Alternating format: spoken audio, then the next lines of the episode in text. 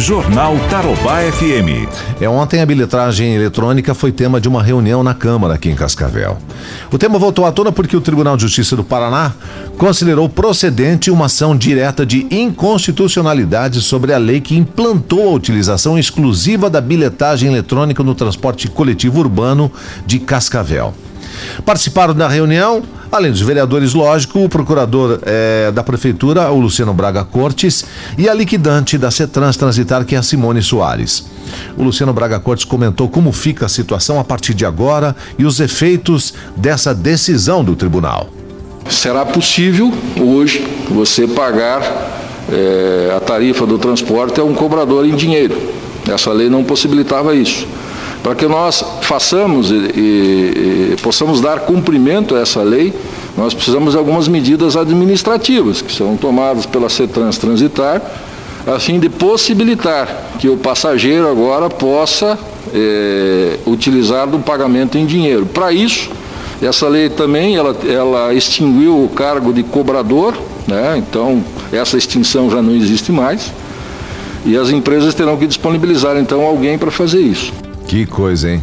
O Luciano Braga Cortes explicou também por que o prefeito Paranhos decidiu não fazer uma nova lei para resolver o problema. Porque o nosso contrato de concessão de transporte coletivo de Cascavel é uma coxa de retalhos. É um processo que já tem mais de 20 anos. Quando foi concebido esse contrato de, de concessão, é, se concebeu algo de 20 anos atrás, muito diferente do que nós temos hoje. Quando foi feita a renovação desse contrato, por mais 10 anos, nós já poderíamos ali ter feito uma nova licitação e a adaptar esse contrato, essa, essa concessão do contrato coletivo, à modernidade, por se fazer aditivos e aditivos, que nós temos hoje um contrato de concessão que não é um contrato de concessão, que na verdade mais se, se, mais se parece com uma terceirização de um, de, uma, de, um, de um contrato de transporte do que de uma concessão. O que, que nós precisamos fazer? O prefeito autorizou e determinou que nós fizéssemos isso. Já estamos com um estudo para uma nova licitação do modelo de concessão de transporte coletivo urbano em Cascavel.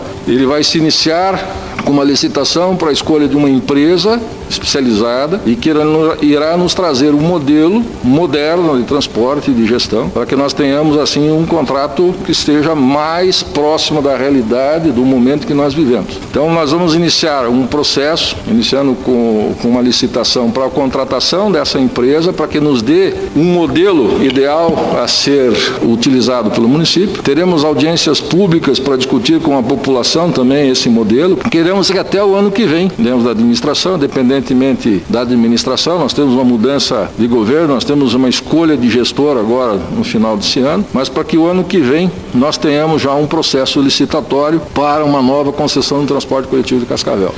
Procurador Luciano Braga Cortes afirmou ainda que apesar da preocupação com os assaltos a ônibus, né, que a gente sabe, que é, isso é estatístico, que diminuíram com a ausência desse cobrador, o modelo precisa ser reavaliado. Ele também questionou o fato da autoria da lei que autorizou a bilhetagem ser do Poder Legislativo, né, da Casa de Lei, dos vereadores, e não da Prefeitura, não do Executivo. Constituição determina que essa seria uma competência da prefeitura, por ser algo administrativo. O procurador afirmou que o município vai notificar as empresas para que se adequem às novas medidas e também prestem contas sobre os créditos que expiraram durante a pandemia. Para que o usuário do transporte coletivo de Cascavel não seja prejudicado, a CETRANS Transitar irá notificar as empresas para que elas se adaptem essa nova realidade, a realidade nova que não é nova, é antiga, mas que possibilita então agora ao usuário do serviço público, do transporte público de Cascavel, que pague também a tarifa em dinheiro. E o poder público também agora saber desse, desses valores, desses créditos que foram aí é, perdidos durante esse tempo, nós vamos pedir uma prestação de contas é, relativa a isso, e esse dinheiro deve voltar ao sistema de transporte. E o sistema de transporte em Cascavel é um sistema público, ele não é privado. Há uma concessão. Então esse dinheiro é um dinheiro do setor público, é do povo de Cascavel e vai ser utilizado no seu retorno a implementação do transporte coletivo. Pois é, então aí os, os, as empresas do transporte coletivo vão ter que fazer adaptação né? O espaço lá para o cobrador é uma situação, um investimento, né? Aí tem uma outra situação que é o troco, tal do troco, que é um problema hoje em qualquer comércio e no transporte coletivo não vai ser diferente.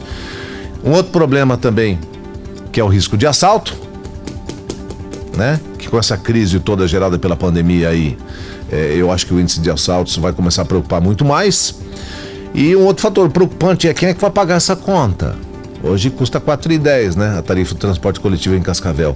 Vão aumentar a, a, a, vão aumentar o valor da passagem? A gente está nessa expectativa. É que embrólio danado. Olha, apesar do direito, a população então deve aguardar que os trâmites administrativos sejam tomados para que o dinheiro então volte a ser aceito no transporte coletivo aqui em Cascavel. Bom, se o passageiro tentar fazer o pagamento imediatamente, aí pode haver transtorno, né?